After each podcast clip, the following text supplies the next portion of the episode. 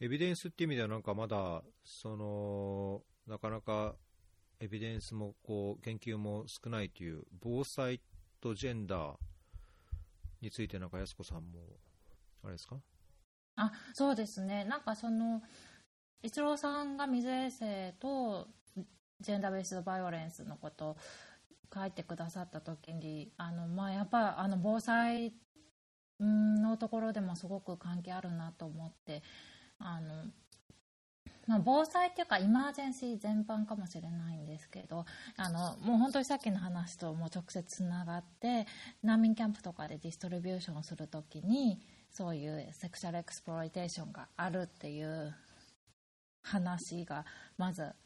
まあ、よくありもう悲しいけどよくあってであのこの前同時にあの、ね、今日あもう3.11が最近だったのであの防災のこととかいろいろ見にする記事が多かった時になんかハーフポストの記事で、うん、あのまあ要は日本の、えー、避難所でもあの東日本大震災の時にやっぱ性暴力がたくさんあったっていう記事があってあ、まあ、あの東日本大大震災じゃなくてその前の阪神・淡路大震災とかでもやっぱりあのあってで問題視されていたのにあのやっぱそのもう10年以上経った後に起こった東日本大震災でもあんまり事情変わってなくてであの起こってることっていうのがもうなんかあの夜とかあの避難所で男性が布団の中に入ってくるだとかあの暗闇に連れて行かれてあの体を触られるとかであの同時になんかあの支援物資を融通することをほのめかしてなんか性的関係を求められるとかもうなんか本当に難民キャンプで起こな起こってるアフリカの難民キャンプで起こってることがあの最近の日本でも起こっているっていうことをすごくあの聞いて、まあ、あの暗くなるような話ですけどそれが結構通ずるなと思ったんですよね。確かにねこのハフポスのやつは中身はなんか、え、あ、ななんていうのかな。日本でやっぱりこう、起きてるんだっていうのが衝撃で、だけど中身はよく聞く、おっしゃる通りね、難民キャンプとか、その、途上国とかで、ある、こう、イマージェンシーの現場で聞くことだから、中身は確かにあれなんだけど、あその、昔おっしゃった通り、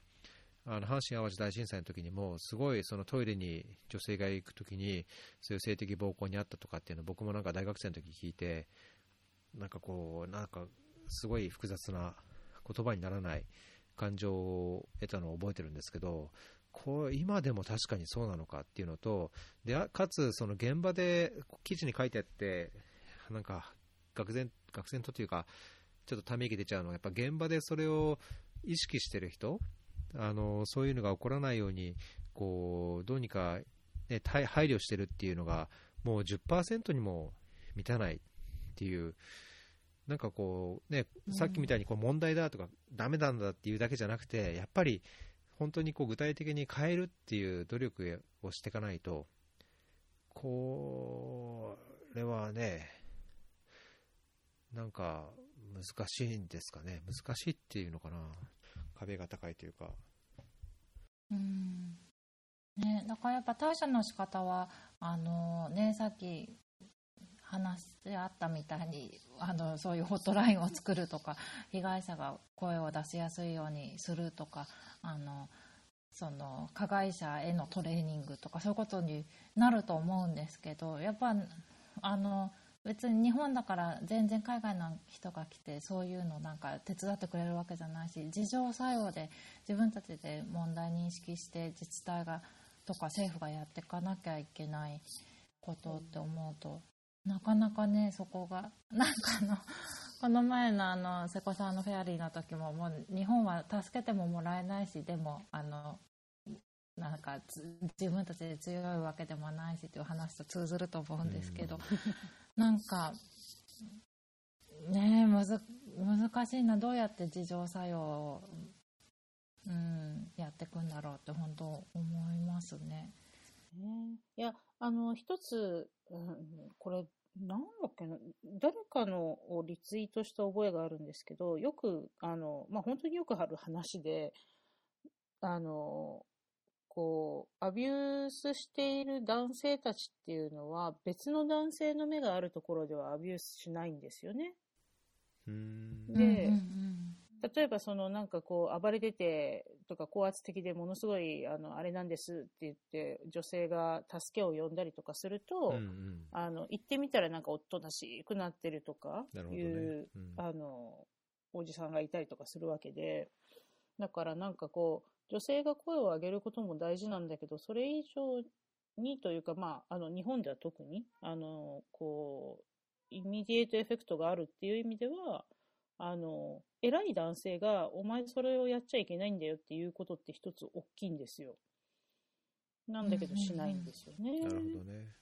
じゃあそういう意味では、なんかこう、男性自身がその抑止能力だったり、まあ、仮にそういう場に遭遇したんであれば、傍観者でなく、ちゃんとその行動を起こす、その active bystander になるというか、男性自身がやっぱりその抑止をする、あれにならなきゃいけないっていう、まあそ、その方が効果があるってことなんですね。そうそう。だから痴漢とかだってそうじゃん。あの、女性が、あの、二人で声を上げても、お前らがグルになりやがってみたいなになるんだけど、そうね、確かに。あの、うんそう、隣、たまたま隣にいた男性が、あんたやったでしょって言ったら、おとなしく認めるとかね。なんか、やっぱりそこにはもう、こう、ものすごい強い、あの、ジェンダーバイアスがあるんですけど、でもあるんだったら使わなきゃね、うんしょうがないので、うん。うんうんっていう気は、はい。そういうポイントとかと通じるんだろうな。うん。いや、これは確かに、なんかいいろんなところに届けたいですね。その、いや、僕も、や、やらなきゃいけないなというか、こう、傍観者で終わらずにちゃんと行動を取らなきゃいけないなと日々思うので、まあ、皿は洗ってないんですけど、そうね、皿がね。いやいやいや、まあ分かってるだけで、まあ今日、今日はいいんじゃない？あの、反省が効いているという意味で、明日からは行動が伴わないと殺されるだろうけど。そうそうそうそうそう行動ね。だからその本当なんかのきっかけで多分変われると思うし、そその変わるためにはそういうことを知るっていうかね、意識するとか、言われるっていうのがやっぱ大切だから、やっぱこれはあれですよ、わきまえないなんとかじゃないけど、声に出して伝えて、うん。その自分に対して鏡を見て自分どうやってんのかよって思う人がどんだけ増えるかっていうところにも関わってくるのかなっていう気がしますけど。ですね。フェアリー FM いや、でもなんかあの、これ、今日防災とジェンダーの話するっていう話だったので、あの、今日昼間になんか、付け焼き場でいろいろと見てたんですけど、うん。まあ、ひどいのね、日本ってね。え、なえなな何がですか？何が？あの、内閣府の、あの、えっと、内閣府じゃないや、日本の、その防災基本計画の作成とか、防災に関する重要事項の審議を行うという中央防災会議っていうところがあるらしいんですけど、見たらね、まあ、あの、内閣の人たちが半分以上だから、あ半分以上っていうか、まあ、ほとんどだから、しょうがないっちゃしょうがないんだけど、30人防災会議の委員っていうのがいて、女性が3人だけしかいないんですよ。うんもうっていう。で、その、まあ、防災会議の人たちが何を決めてるかはわかんないけど、あの、もちろん内閣府が出している避難所運営ガイドラインとかには、女性子供への配慮しましょうとか書いてるけど、たったの半ページしか書いてないんですよね。もうなんか、はーって思っちゃこれやっぱは、これははですね。で、しかもこの3名は、なんか発言権のない、あの、オブザーバーみたいな、某なんとか党みたいな扱いだったら、それこそ、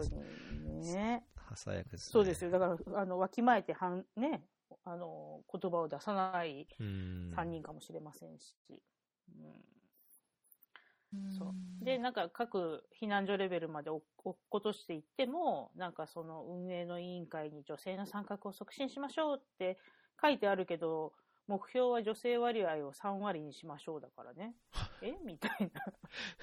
な。なんで3割。目標が低い。低い、そう、な、なんでわざわざ3割？みたいな。ううんん。ね、本当に。いやー、もうびっくりしました。すごいですね、はいこれも50ページある中で半ページのみ、女性、子供への配慮、その女性、子供ね、女性が活躍する社会で、未来を作る子供を考えなきゃいけないのに、まあやっぱりちょっとお粗末、お粗末ですね。ね。でね、またその、なんで女性をその意思決定に加えなきゃいけないかっていう理由としては、あの、その女性が入ったら高齢者、障害者、子供の命や健康リスクの見守り体制が強化できるからって書いてあるんですよね。もうなんか、うんえーでえ子供に及んで、え、いやだから、女性が細やかな、あの、目配りをして、ケアワークをその、普段から、そう、ケアワークをやっている人のはあ、視点とか、あの、得意なことを活かすみたいな感じなの。それもう思いっきりなんか変なジェンダー、ねじ曲がったジェンダーが練り込まれてるんじゃないですか。そうそうそうそう。で、きっとなんかその委員会がやることは、じゃあ、あの、女性の皆さんでおにぎり握ってくださいになるわけよ、きっと。はいや本当ですね。これなんかこの、この委員会に入ってる人ゲストで呼びたいぐらいですね。ね本当ですね本当にね。どういうことなんだろう。うん。なんかそれを思い始めたら、こう、じゃあ、ここの、例えばね、あの、今私がいる自治体で大きな、あの、こう、災難がありましたっていう時に、じゃあ私が避難所のなんとか委員になるためには、どうすりゃいいんだと思って、うん。ね、こう、なんか資格を持ってるとか、防災士の資格を取っておくとか、あの、なんかこう、ボランティアコーディネーターのこう研修受けとくとか、なんかそういうこととかしなきゃいけないのとか思って。うんうんうん。確かに。だってね、急に、急に自治会が、あの、やろうとしている、市役所の人たちがやろうとしているところに、ちょっとちょっとちょっとって言って、こうね、あの、入れてもらえるわけでもないだろうから。うん。うーんだからこのメンバーの、この委員会のメンバーっていうか、この構成自体も、これで何ができんのっていう気はしちゃいますけどね。これ閣議、基本的に閣議にちょっと毛が生えたような感じじゃないですか。各担当大臣。あ、国の、国の中央防災会議はね。うんうん。いや、でもそれ、それは、そこはそこだし、その、県の防災会議とか、市の防災会議とかっていうふうに落としていくわけでしょなるほど。だから、閣議だけじゃないのよね。そっから先は。だからこれこそね、そういう実務とか、その現場が分かるような人が入って、そのちゃんと過去の教訓を生かすような、ね、枠組みを作るのが、こういう組織のガイドラインを作っていく組織の意義だと考えると、これだって、そんだけ防災にやってる人、まあ、赤十字はあるけども、NHK とか日本銀行とか、東京国際大学教授のこの人はなんか専門なのかな、女性だけど。うん。どうなのかな、まあ、なんかね、アドバイザーというか、あの有識者みたいな人呼ばれて、なんか、インプットはするんでしょうけど、まあ、なんか、名簿見るだけで、うんちょっと、いくつかツイートができそうな。本当ですよ。というのが今日の昼の発見でした。なんかその今のお話から横浜市の防災会議とかであの例えば調べてみるとやっぱりなんかあのーまあなんかなんとか長っていう人なんかドコモの支店長とか放送局の局長とかガスガス会社の支社長とか医師会の会長とかの横浜市版ってなると、まあ、結局、うんうん。そもそもそういう町に 男性が多いから、うん。本当にあの名前か書いてない性別書いてないか分かんないですけど女性これの中何人いるんだろうって本当に不安になるような、うん、そこからも本当にまあ、横浜市は市長がね女性だから、確かにね。うんまあ確かそうにそう。それはそうです、ね、まあそれがどれだけのうん影響力を持てるのかっていう話ですけど、うん。うん。だけど横浜市長うんもね、なんか最近、ツイートで見た、あの、どっかの記事がいろいろ拡散されてましたけど、これまで何年も、あの、なんかすごい経歴なんですよね。いろんな外資系の会社とか、いろんなところで、こう、経営者みたいな立場でやられてきて、で、今のその女性が、その社会的に、経済的に、そういう業界とか、あで上に立つことの難しさみたいのを嘆いてる、今でもこうなんだっていうのを嘆いてる、なんか記事がどっかで見たんですけど、そういう人がやっぱりね、座長なり、こう、少なくともメンバーやトップに近いところでいるっていうのは、まだ、まだなんとなく、ちょっと期待できそうな気はしちゃうんですけど。まだね、うんなんかこうん それでもな低いよね、期待値がね。そうね。なんなんだろう、これ。本当に。いやーこれやっぱり男は変わんなきゃダメなんですよ、これ、もう、変わんなきゃというか、それを理解するというか、っていう気が、なんかここ、1、2ヶ月、感じるところですね。うん。変わんなきゃというのは？変わんなきゃ、まあ、それがこれでいいのかっていう意識もそうだし、あの僕は1年、どのぐらい前かな、5月か6月ぐらいに、例えばそのいろんなイベントに登壇依頼を受けてる方が、登壇者のがそのジェンダーバランスが少なくともうんう50-50んじゃない場合は登壇しませんって書いてる人がいて、ノートかなんかに記事を書いてる人がいて、僕もそうしますっていうつもりでなったんですね。で、例えばそれって登壇は、まあ、もちろんね、その時の登壇者を見て、いや、アジェンダを見てって考えればいいけども、だけどこういう委員会とか、その組織の中でのそのいろんな立場あのを、ちゃんと男女、ジェンダーバランスっていうものを考えていくっていう、いや、コネや縁故や、なんだろう、まあ、実績はもちろん考慮するにしても、それだけじゃなくて、ジェンダーっていうものを少しちゃんと考えていかないと、総合的なプラスにはちゃんと向かっていかないんじゃないっていう意識がこうこう広く男性の中で共有されるべきなんじゃないかなと思うんですけど。うんうんなんかそのそれがその一郎さんおっしゃった総合的な、うん、ゴールに向かうっていう感覚を持ってる方が本当に少ないなって思って。要はなんかそのジェンダーバランスを整えるっていうことがあの別になんか女の人ををの声をより強く反映するとか女の人をよにより便宜を与えるってことじゃなくて結局何にせよ最終的なゴールとかより良い社会とかより一人一人が幸せな社会っていう全体的なゴールに寄与することだってあの思える人がですごい少ないのかなって思うんですよね。そう。ああ、もう、なんか、なんか、誰か、もうちょっとアクションって思ってちゃいけないんだよね。自分がちゃんと何かのアクションを始めなきゃうん変わらないのはわかるんだけど、あまりにどっから始めたらいいのかがわかんないわ。うん、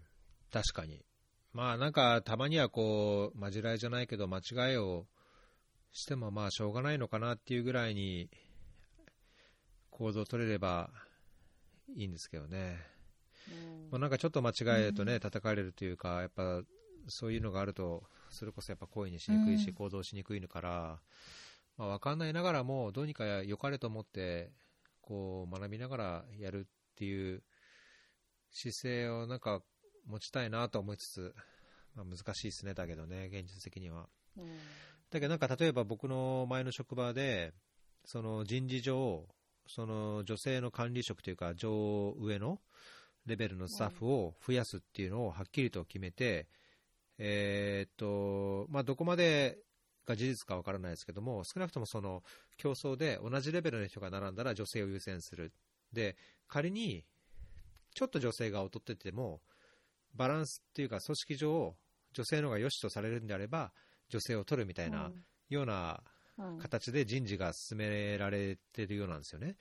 で、中に、それがなん1年ぐらい続いた後に、やっぱ男性、まあ、知り合いのこう男性から、いや、こんなんなってる、これで結局やっぱダメだ、やっぱり女性しか取られないとかっていう不満とかのも実際湧いてきてたんですけど、だけど、なんだろう、その昔のアメリカのその大学のクォーター制でしたっけ、そのマイノリティとか、アファーマティブアクションね。ええそういうちゃんともう入れていくと、それで学力が落ちるなんとかじゃなくて、そもそもそういうオポチュニティがないとか、ね、何かしら変なガラスの天井が作られていて、それがゆえに入る機会がないっていうのをなくしていくっていうのを、こうやっていく必要あるよね、それが相対的なプラスだよねっていう認識を持ってちょっと、ちょっと多少間違いを起こしてでも声を上げて動く必要があるのかな。じゃあどうすればっていうと、なんか、あの、ミュートにしちゃうんですけど、そう。ねえもう難しい。はあいや、もうなんかね、あの、いや、さっきも言ったけど、こう、何か声を上げるとか、何かの、こう、手を挙げるとかっていうことをするときに、やっぱりこう、何者かじゃないとできないことってすごい日本は多いんだなと思って、例えばさっきの、あの、避難所のね、あの、運営のための、うんたらかんたらにしたって、ただ私ができるからやりたいからやりますって言ったって、いやいやって言われちゃうわけで、うん、なんかね、あの、肩書きとか、あの、資格とかっていうのを持たないとダメっていう、持たないとダメっていうか、まあ、それが必求められてしまうのが日本の、こう、難しいとこなのかな。うん、なんか、途上国だったらっていう言い方は変ですけど、例えば難民キャンプとか、例えば、なんだろう、こう、途上国のコンテストだったら、こう自然に自分たちのリーダーみたいな感じで、あの、ものを言う女性が、こう、上がっていくわけじゃないですか。うん、あの、こう、ななんていうのかな。コミュニティリーダーみたいな感じで重用されたりするけど、なんか日本ってそうじゃないような気もするし。うん、この地域の PTA 会長のなんとかさんだったらいいけど、みたいな ことになるのかしらね。まあ、だけどこう女性メンバーだからそういう発言をしたときにちゃんとこう聞いてもらえるっていう風になってない、まあ、そもそもなってないから、ね、言いづらいなのか言っても響かないのかおっしゃったようにその立場や権力や影響力やがないからっていうのかもしれないけど、まあ、見方によってはその男女共同参画なんとか大臣がそもそも選択的夫婦別姓の、ね、反対のなんか文章に名前を連ねてうんぬんみたいじゃないけどそもそもあなたが率先してやるべきあなたがその地位と権力と責任にを背負ってやるべきっていう人が、まあ、声を上げてないっていうのもあるでしょうしそういうチャンスがある中でもその中でそういう声が聞かれない。委員のメンバーであっても聞かれないとか。女性であってもその場で聞いてもらえないとか、まあなんかそうやっぱ偉くならなきゃダメってことですかね。うん。なんか、その、聞いてもらえないっていうのも、あの、本当にそうだし、あの、聞いてもらったとしても、じゃあの、女性ならではの視点でとかいうふうに 前置きがついて、あの、まさにその、じゃあ高齢者とか障害者の方のケアはどうしましょうなんか、なんとかさん、女性ならではの視点でお願いしますみたいなこと言われて、あの、すごいがっくりするようなのがすごい想像できちゃうんですけど。ねはい。い やねー。でもまあ実際のところあの本当に女性はそのケアワークを押し付けられているから結局あの防災とかの時にあの逃げるにしてもあの高齢者の方とか子供を一緒に連れて行かなきゃいけないからとかそういう理由でやっぱりあの大体を大体の災害で女の人の方があの死亡率が高いそうなんですよね。それは日本でも一緒で、もう本当生死に関わるジェンダー役割っていうところでねなんとかならないですかねって、うんそうですよね。なんか例えば「タイタニック」とかだったらね、女性、子供を先に船に乗せろっていう、うんうんまあいい意味でのジェントルマンシップというか、うんが仮にあったとしたんであれば、まあ、なんかそういういい意味でのジェンダーっていうのもあって、いい気はしますよね、男として、ちゃんとなんか、あいやでもそれはなどうですかね。うん。男の人は危険な仕事をしなきゃいけないっていうのも私はジェンダーの問題だと思う。そうね。うんよくないとまあ思う僕はしたくなうんいからそうだけど、だからその要はジェンダーの区別によってそんななんか生死の危険度に、そうね、うんもっとフラットなフェアであった方がいいわけだよね。うん。まあ、なんか一つできることとしたら、なんかこういう、なんだろう、多少こう話ができる場だと、なんだこうう言いやすいし、話ができるし、自分がおかしいと思うことも伝えやすいけども、仮に普通の職場とか違うところでこう言うと、え、何意識高いの？とか、え、何なんか、なんか興ざめするようなことを言ってとかって言われるのを恐れずに、ちょっとまず声を上げてみるっていうのは、一つかな。個人としてやれる、やれそうなこととして。で、それで多分、あ、やっぱりそうなんだっていう、こう残念な反応もあるかもしれないし、もしかしたらなんかこう違う反応もあるかもしれないし。うんあのそれが結構そういうふうに言っていただけてなんか嬉しいなと思い思うんですけどあのやっぱ仕事の面になるとさっきの面みたいになんかあの結局ちょっとでちょっと女性の方がその学歴とかがもしかして下でも上に持ち上げるみたいな自分の就職の話になるとあの今一郎さんが言ってくださったぐらいまで言ってくださる男性洗いを見つけるのって本当難しいなって思うんですよね。なんかジェンダーベストバイオレンスがダメだの洗いは絶対にたくさん見つけられるけどうん。そういう就職に関するアファマティブアクション的なことまで言うとあーでもやっぱそれは正直辛いみたいなこと結構あのこの人はジェンダーのこと考えてくれてそうな人みたいな人がいたりするのを見て。ねうん。でも、ジェンダーの話って多いですよね。総論賛成、格論反対みたいな。ああ、それは、そうそうですよねれはありそうですね。多分自分でもある気はするな、そういうの。いろいろこう、こう、ケースバイケースで話していくと、あれ？みたいな。あある気はしますよ、やっ本当ぱり。にそうう、ん。うんうんでもその格論の本当の本質って結局最終的にその男性の中でもなんかいわゆる男性像強い男性像に当てはまる人が全てを決めるっていう社会構造が根本の問題って全てつながると思うんですけど、うんうんうんどうしてもなんか格論にがあの結構自分のあの、まあ、ジョブセキュリティとか給与とかに直結することになっちゃったりするからね本当にそうですね格論反対っていうのよく見ますね。これは10年後もフェアリーでもこういう話を続けてるんですかね。そうじゃないといいなと思うんですけど。うん。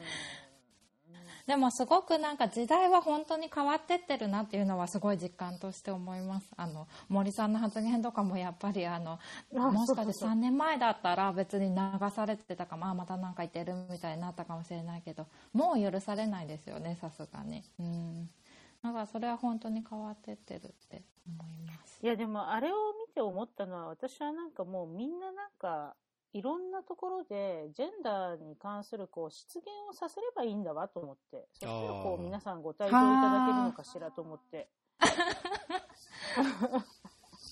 なんかそういうのをそれで何人ご退こ場いただく？うもうなんかまとめて皆さん、ねえ総入れ替え。いかが総入ですか？れ替えみたいな。そう入れ替えしたいよね。本当ですうね。んいや、でも、あの森さんをあのタイミングで外せるんだったら、結構いろんな人を外せるんじゃないって思っちゃって、私。うん、確かに。だけど、だけど外圧がないと日本って弱い気がどうしてもして、こうオリンピックとかあそうあれはオ、リンピックコミュニティとかが入るからやっぱり強力まあ強力な外圧だったんじゃないですか、そうね。日本国内だけでやってると、まあ、やっぱりまあまあまあみたいな、ね、議論もあるでしょうし、うん。圧力としてはやっぱり外から見られてこう感じる日本人のこう感覚と、日本内でやってることと、どうしてもなんか違いはあるような風に勘ぐっちゃうんですけどね。いや、まあ、だって、最初はね、あの、オリ国際オリンピックコミュニティだって、あの、まあ、あの、反省してるから、みたいな感じだったのが、鼻くそ本当鼻くそでしたよ、あれ。何あれ？本当に。いや、だから、あの辺のおじいちゃんたちもみんな一緒のこと思ってるんですよ、どうせ。っていう。だから、まあ、これぐらいちょっとした、ちょっとしたなんか、あの、こう、口が滑っちゃったんだよ、みたいなので、済ませようと思ってたら、いやいやいやっていう、なんかいろんな、あの、スポンサーが起こったから、あの、手のひら返しました、みたいな感じですもんね。うん。やっぱ世界にこうそんなこと知られたら恥ずかしいっていうのも一つあるからもうどんどんなんかニューヨーク・タイムズとかに記事にしてもらって晒して、うん、ご退場いただくっていうこと。本当ですよね、まあ、日本だとね、英語の記事がこう分からなくてこう、それが報道されずにってあるでしょうけど、最近、その SNS で、うん。ね翻訳したり字幕つけたりして、拡散、うん。再拡散もされるし、それでこうなんかいい意味でガラパゴスじゃないところ、世界スタンダードでこういろんなじゅ日本のいいとこ悪いとこをこう見直すような空気ができていくと、ジェンダー問題ももしかしたらうん。少しはこう動きは加速してくるのかなっていう期待はしたいですけど。ま本当ですね。もどうかな。どうかな私はなんかそこはちょっと悲観的かなはいあ本当ですか？いやもうなんかあのえそういやだってさなんかああまあたまたまあの私が最近読んでいたのがあの伊藤詩織さんだったっていうのもあるんだけど、ね、彼女のことなんて本当に世界中のメディアがいっぱい取り上げたのにあー、確かにね。今だか、未だにあれでしょ？うん。で、その、こう、なんだろう。ね。まあ、外圧だけがなんかできるわけでもないっていうのをすごい思い知っちゃった。確かにね。まあだからああいう貢献力、うん仮にね、検察が再調査を始めますっていうアクションに行くためには、もう少し政治的な圧力も、外からの報道だけじゃない、もっと、こう、違う圧力もないと、まだまだダメなんでしょうね、日本は。うん。うんいやー、なんかちょっと、あれですね。やっぱり、ちょっとブルーになりますね。うんまあでもこれ、これを、そう、話せることがまあ大事なんだよね。っていうことにしとかないとそう私たちはいけそうないんだよね。思います、う、うんそれで瀬古さんが大学生に教えるっていうことも私は希望だし逸郎さんがこうやってフェアリーでいろいろ紹介してくださるっていうのも希望だしなんか本当に、うん、いいことは起こってるって思いますそう思わないとやっていけないっていうのはあるんですけど、うんうん確かにフェアリー最近ジェンダーの話してること多いですもんね。うん、確かにね、やっぱり関心ある人多いんですよ。あの、し正直僕も含めてどうしたらいいかわからないっていうのはあるんですけど、だけどみんなそうどうしたらいいかわからないと言いつつも、関心はすごいあるっていうのはビリビリ感じますね。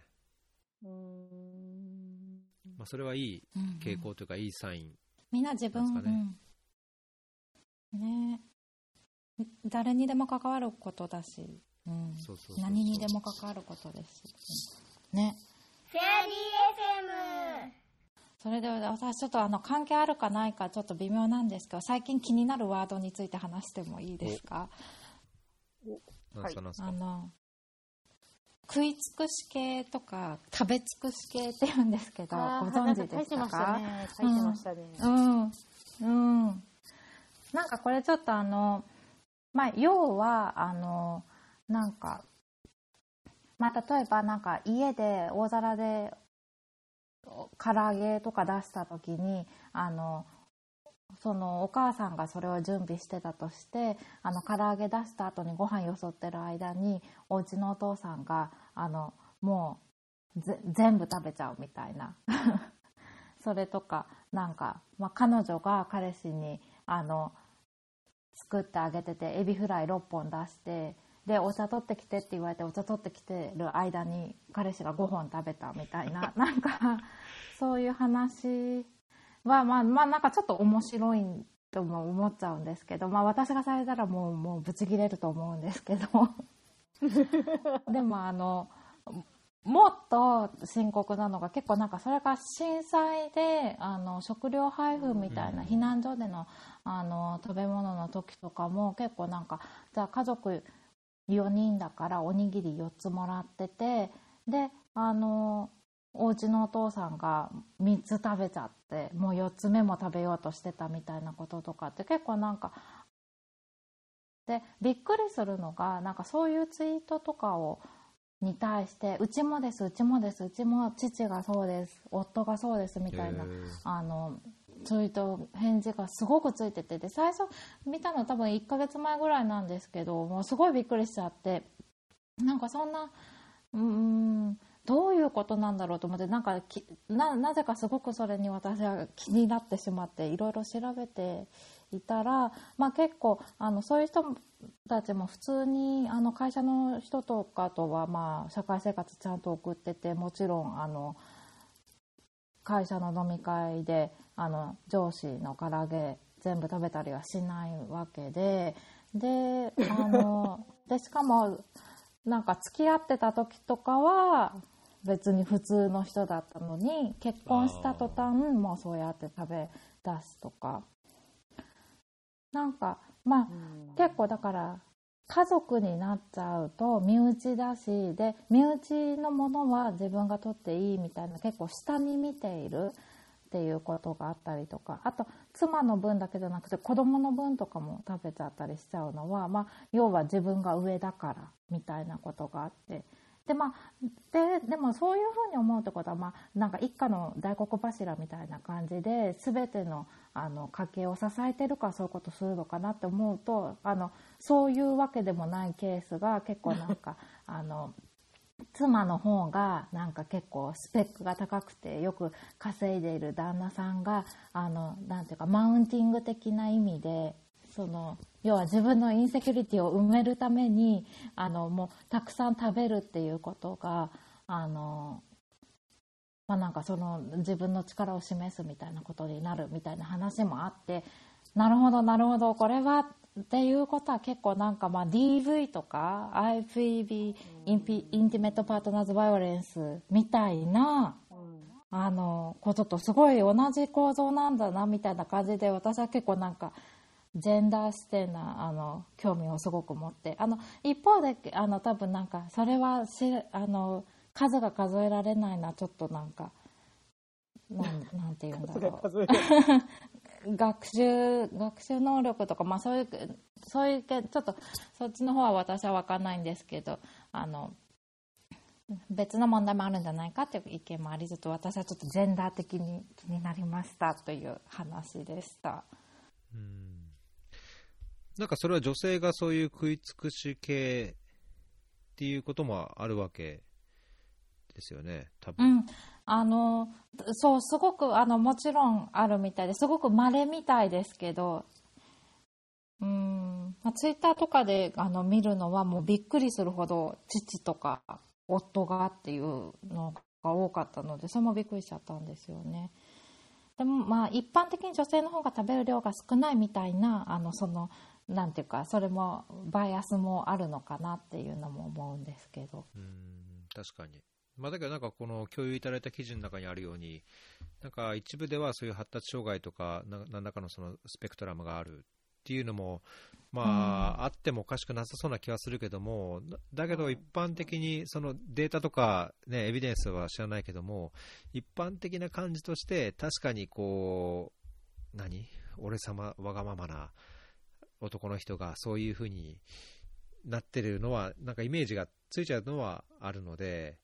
まあ、傾向としてはあるのかもしれないですよね。なんかうちの、例えば、なんだろうな、子供たち、子供は、なんかそういう、まあ子供だからかもしれないけど、その、何？ぜ数がいくつあって、何人いるから、どうだっていうのは、最初の頃やっぱり分からずに、もう好きなもんだから、食べたいもんだから、えーこれ食べたい、もっと食べるよ、食べる、みたいな、まあ最初のうちはこう、何も言わずに食べちゃって、そうすると、ちゃんとな、みんなの分なんだからって言われると、何個食べていいのって言うようになって、で、何個食べていいのが分かった後には、え、お父さん、まだ食べるの、えー食べてもいい？とか、おかわりある？とか、まあ、だんだんそういう変わっていくところは、なんか見てきたので、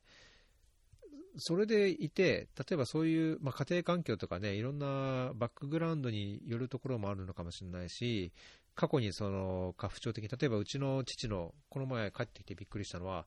うちの父が、うち僕の祖父の話をしてて、あの昔、父が子供の頃に家で食事があると、その祖父の祖父にだけエビフライがあるとか、祖父にだけ刺身が出るとか、祖父にだけ特別な料理があったと。で、それってやっぱりその過去の日本の、家父長的なというか、あの男性中心の家庭の中では、その一家の主たるものとか、あるいは男性とかね、長男とか、そういう人がそういう何らかの、なんだろうな、特別な立場にいたっていうのが、あの家族生活の中でこういろいろ見聞きして生活して、それが当たり前みたいに勘違いしちゃうと、こういう風になってもおかしくないのかなっていうのは、なんか今、お話を聞いてて、自分の最近のその父の話と、こう、つながって感じたところですかね。うーんだから、ジェンダー的な側面はなんか、あるような印象がありますけど。うんあるでしょうね。あの、何なんでしょうね。こう、大切なことはすべて幼稚園の砂場で覚えたじゃないけど、そういうことを、さっきのさ、そのね、逸郎さんの話もそうだけど、みんなこ、子供の時できてたはずだよね。なんでそれが大人になってできなくなるんですかっていう話なんですけど。確かにね。そこにそのマウンティング的なものが入ってくるんですかね。だけど、内と外ってやっぱあるじゃないですか。子供もやっぱりその、小学校とか行き出すと、あの、よくこなんか育児の方に出てくるのは、子供でもやっぱりその内と外っていうのを理解すると。あの、家の中では、うん。やる行動だったり、言う言葉も、外に出て学校に行ったり、友達の間ではやっぱり使い分けるようになってくるし、うん。そういうのが、あの、うん大人になると多分、さあの、安子さんがおっしゃったように、そういう、な、何、食い尽くし系の旦那や夫であっても、会社の飲み会ではそうしないわけじゃないですか。要は内す、内と外を分けてるんですよね。で、そこはうん多分分かってるんですよ。ただ、内に対、内における行動っていうのが、やはりその、まあ、マウンティングというのか、その自分中心というのか、その自分が頂点みたいなそのヒエラルキーを作り上げてるのか、そこがまさにそのジェンダー的な要素があり得るなって感じるところなんですけど、内と外を分けるのは社会的な人間としてある程度必要だとはしても、その内の中での、こう、こう、盗作したジェンダー感というか、盗作した権力構造みたいのが、まあ、そこはなんかすごい問題を含んでそうな気がしますね。ねまあ多分同じことを、あの、例えばね、稼いでいない奥さんがやったら、あの、殴るんだと思うんですよ。男たちはね確かにね。でもそれを、その、何？エビフライ6つあげて5つ食べられた女たちが殴らないから、そのまま図に乗ってるだけなんじゃないかなっていう気がしますけどね。ままずは、そういうこと言まずは殴れとバイオレンスを、そう、バイオレンスをあの、あの、推奨するわけではないですけど、女の人が同じことやったら絶対殴られてるよ。そうね。だからやっぱりそこでもやっぱり言う必要、話し合う必要ある、あるな。話せばどうにかなる、なんないのかな。いや、本当そうですよね。なんかそういうふうに食べないでって言えばいいんじゃないみたいな、あの、ツイートのリプライもすごくたくさんあって。まあ、それも一理あるし、まあ多分言ってるんじゃないかなって思うんですよね。さすがに黙ってはないだろうから、夫婦とかだったら。ねえーでもやっぱその感情に出ちゃいますもんね。そうそうそうそうなんですよねでもまあそれ以前いまあ以前っていうかどうだろう。まあと,、まあ、とはいえ、まあ、何度言われても分かんないって人もすごく一定数、まあ、というかすごく大勢いるみたいなのでやっぱりなんかその食べる量とかってすごい分かりやすくなんかあの力関係を示すみたいなこう手段に使われるのかなって思うし。であのまあその食べる量じゃなくてもなんかあのさっき逸郎さんのエピソードみたいでなんかあの家の中で機嫌が悪くなるとかもまあなんかそういう手段に使われたりして要はなんかあの、まあ、一応さんちがそうはそうじゃないって絶対知ってるんですけど パートナー様もすごくあの強くおっしゃるってはわかるんですけどでもあのなんかまあ、機嫌、うん、そうそうあのよくありますよね。機嫌がなんかその実際拳で殴るとかじゃなくてもその機嫌を悪くすることによってなんていうかもう別れみたいな,、うん。圧なんかそういう空気を作る、ね。そうそうそうそう。作るとかもすごく、まあ、それもある種の、まあ、精神的 DV だっていうことで、ね、確かに確かに。認知され始めてますよね。うんうんそうですね。いやー、もうこういう人、なんか、あの、小ノートに書いてたんですけど、こういう人はきっと、その、家族分で振り込まれた特別給付金も自分で一人で使っちゃったりとかするんじゃないかなと思って。うんありえそう。ねえ、いや、あの、ほら、DV の被害者の人とかが旦那の口座に振り込まないでほしいみたいなことをずっと言ってましたけど、なんかそういうのって一緒のような構図なのかな。ありえそうですね。まあ、やっぱそうすると根っこがだいぶ同じですね、さっきと同じでね。うんううんん。ね。そうですね。もう abuse ですね、これは。うん abuse ですよ。この abuse はやっぱりそのどうやめさせるか、どうなくすかって、やっぱりそこに、そこが、あれだな、課題、課題だな。まあね、でもアビュアビューザーの人たちは自分が、あの、アビューザーだという認識が少ないんですよね。うんうんそこが難しいところうんね。そしてその前提になんていうかアビューザーになる前提としてもうなんか自分の方が強いってことを出さなきゃいけないとか力を持ってるのは俺なんだっていうことを出さなきゃいけないっていうのの根本的な前前提としてもやっぱりなんか男性は強くなきゃいけないとかなんかパワーを持ってなきゃお金を持ってなきゃいけないみたいなそういうねステレオタイプがあるんですよね。誰も幸せにしないっていう。うん嫌ですね、マッチョ。うん。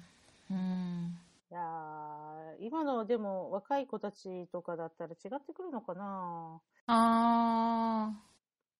再生産してるような気もするし、そうでないような気もするし、うん。どっちなんだろう。でもね、その、さっきの事例の、その、うちの父がそうでしたとか、そういう、あの、食べ尽くし系の人のことで思ったのは、あの、実家でそれが普通だったから、私も我慢しなきゃいけないと思ってるっていう人はいると思うんですよね。男なんてそんなもんだと思ってたからうん、それを許してるみたいなのもあるだろうから、うん、再生産しないようにするそうですね、確かに確かに。に。うん。ー確かに。いや、やっぱり人としての、あれですよ、トレーニング。あそれですよね。本当にエンパワーメント、ね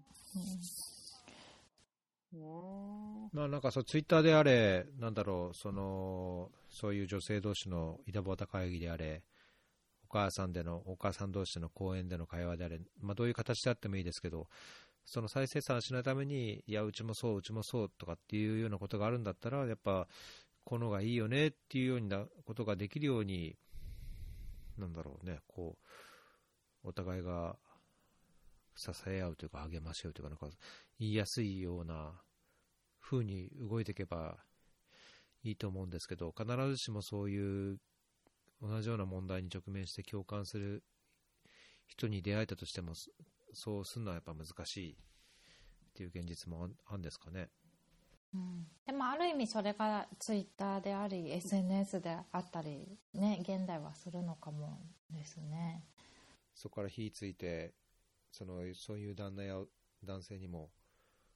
こう男性が目にしたり耳にしたりするようになって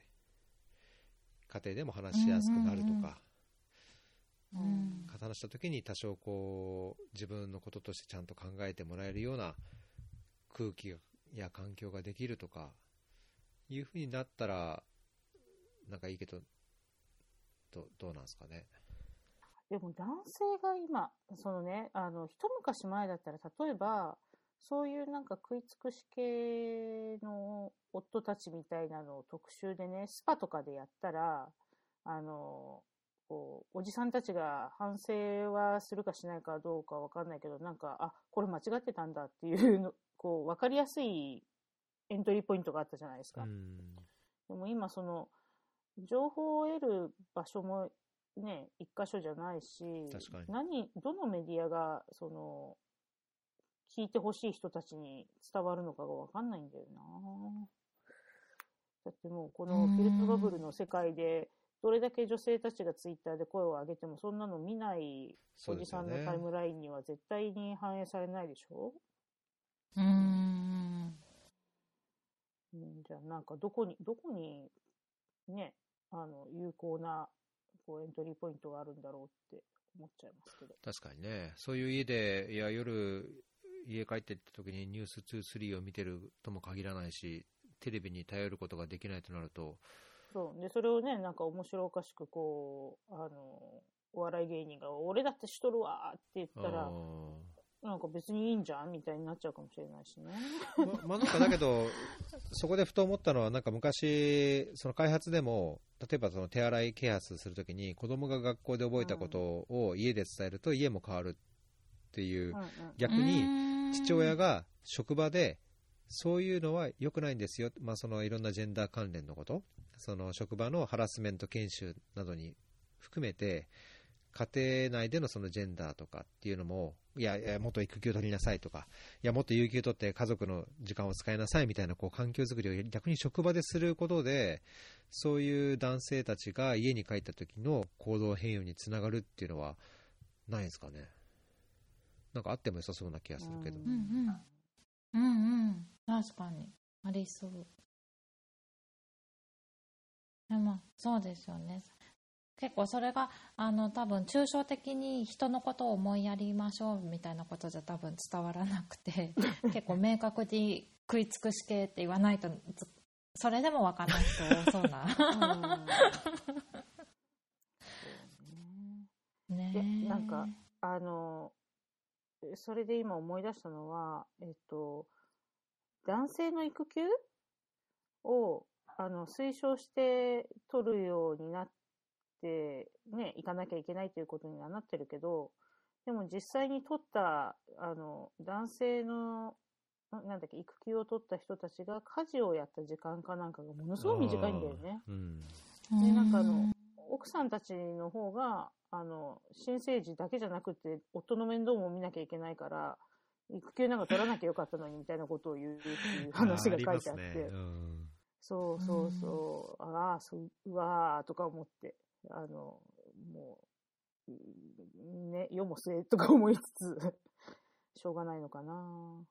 うん。まあだからそこも、あれですよね、育休、例えば育休を取ることが、いや、会社の皆さんに迷惑かけてごめんなさい、だけど休んでるわけじゃないんですよ、育休っていうのは家でそれだけのことをすることなんですよっていうのを、もっとなんかいい形で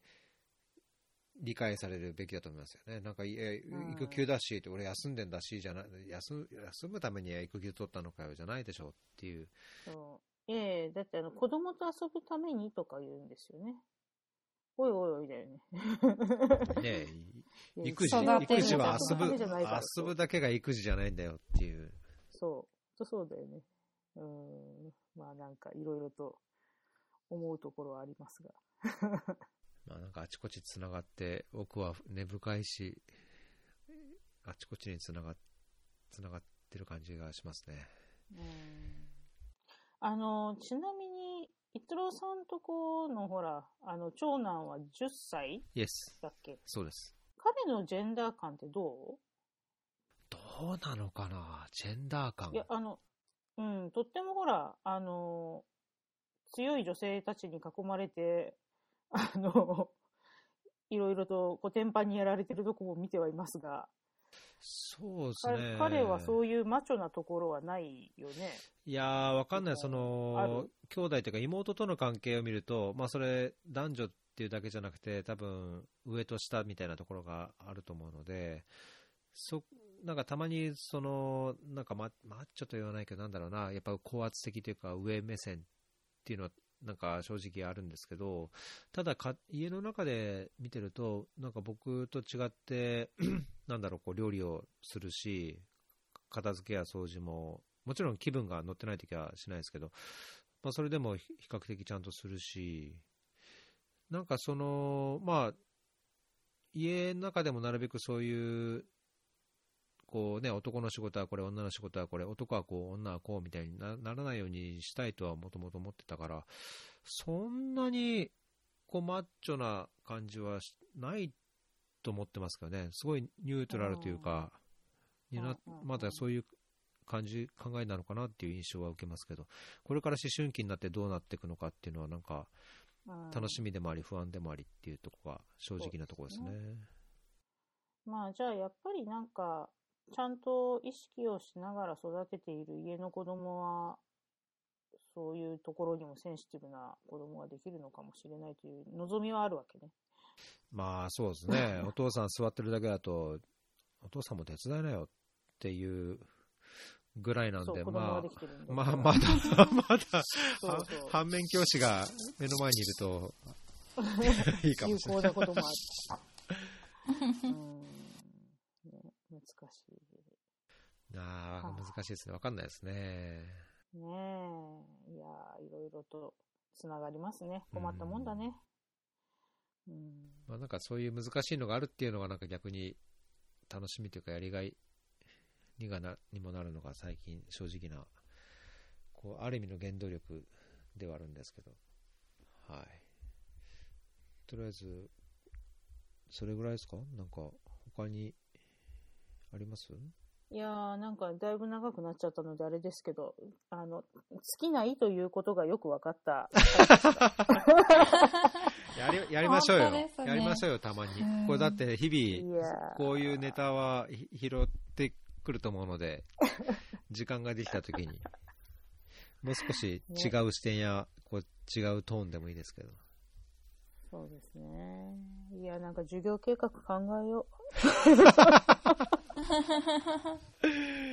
もう一回なんか見直そう。うん。頑張ります。はい。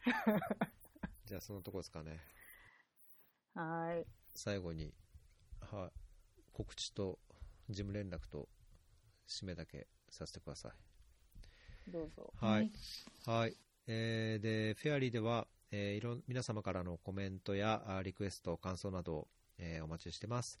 えーと、匿名で、えー Google フォームズでもできますし、えー Twitter のハッシュタグ、フェアリー FM とか、質問であれば Ask フェアリーとかでも受け付けています。で、あとメールでも hello.fairy.fm で受け付けてますので、えーと、ぜひ、どしどし、まあ、あの、一番やりやすい方法でコメントや感想やリクエスト、あるいは反論、オブジェクションなど、何でも、えーお気軽にお寄せください。ということで、今日久しぶりに、やすこさんとせこさんと、せこもさんと3人で定談という形になりましたけども、いや、考えさせられましたけど、なんか、なんかちょっとスッキリしたところあります。もやもやはあるんですけど、すっきりしたところもあるので、またお時間あるときにお願いします。はい。よろしくお願いします。よろしくお願いします。はい、ありがとうございました。はーい。ありがとうございました。フェリー FM